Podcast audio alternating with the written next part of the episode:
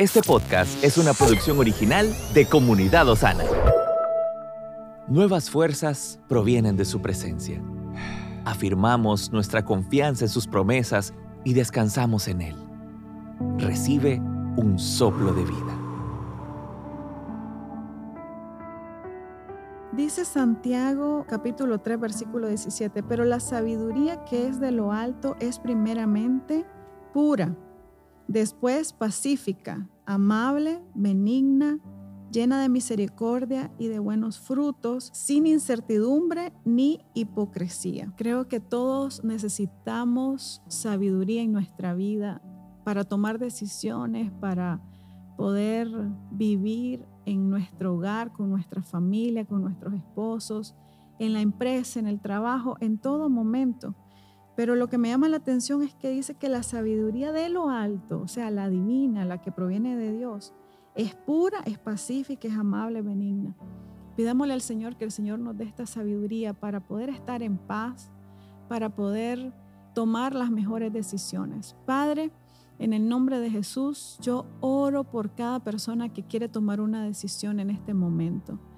Que sean decisiones acertadas, que no sean decisiones movidas por una sabiduría terrenal, por un conocimiento, por, por consejos que no provienen del Señor y que no están afirmados o consolidados de acuerdo a tu palabra.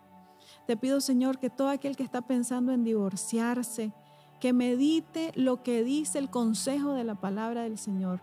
Todo aquel que está pensando irse de la casa o aquel hijo que quiere irse de la casa, que antes de tomar una decisión pueda consultar al Padre Celestial, que pueda consultar a Dios, Señor, esto es lo que quieres, esto es lo que quieres que yo haga, no quiero moverme por emociones, no quiero moverme por un corazón cerrado, no quiero estar tomando decisiones por enojo o por ira, Habla con el Señor y dile por qué estás tomando esas decisiones, por qué estás pensando lo que estás pensando. Pídele al Señor que Él te dé la sabiduría para analizar, para valorar, para meditar en lo que estás eh, queriendo hacer.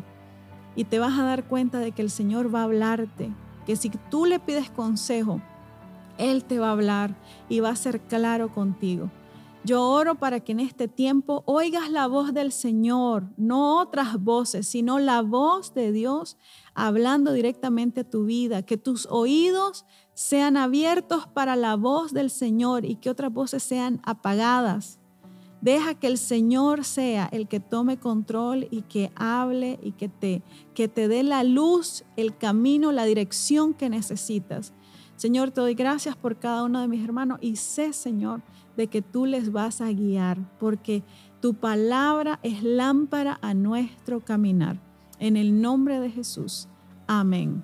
Queremos recordarte que tienes la línea de ayuda a tu disposición. Nos puedes escribir si necesitas una consejería, si necesitas información, si necesitas una petición de oración. Escríbenos y con gusto vamos a responderte. Tenemos un equipo de intercesores que están 24/7 orando por esa petición. Así que recuerda, escríbenos a nuestra línea de ayuda. Gracias por haber compartido este tiempo de intercesión, de oración. Te saluda Karina Serrano. Estamos en tu plataforma favorita. Recuerda que puedes escucharnos en Spotify, Apple Podcast, Amazon Music y Google Podcast compártelo y sé de bendición a los demás.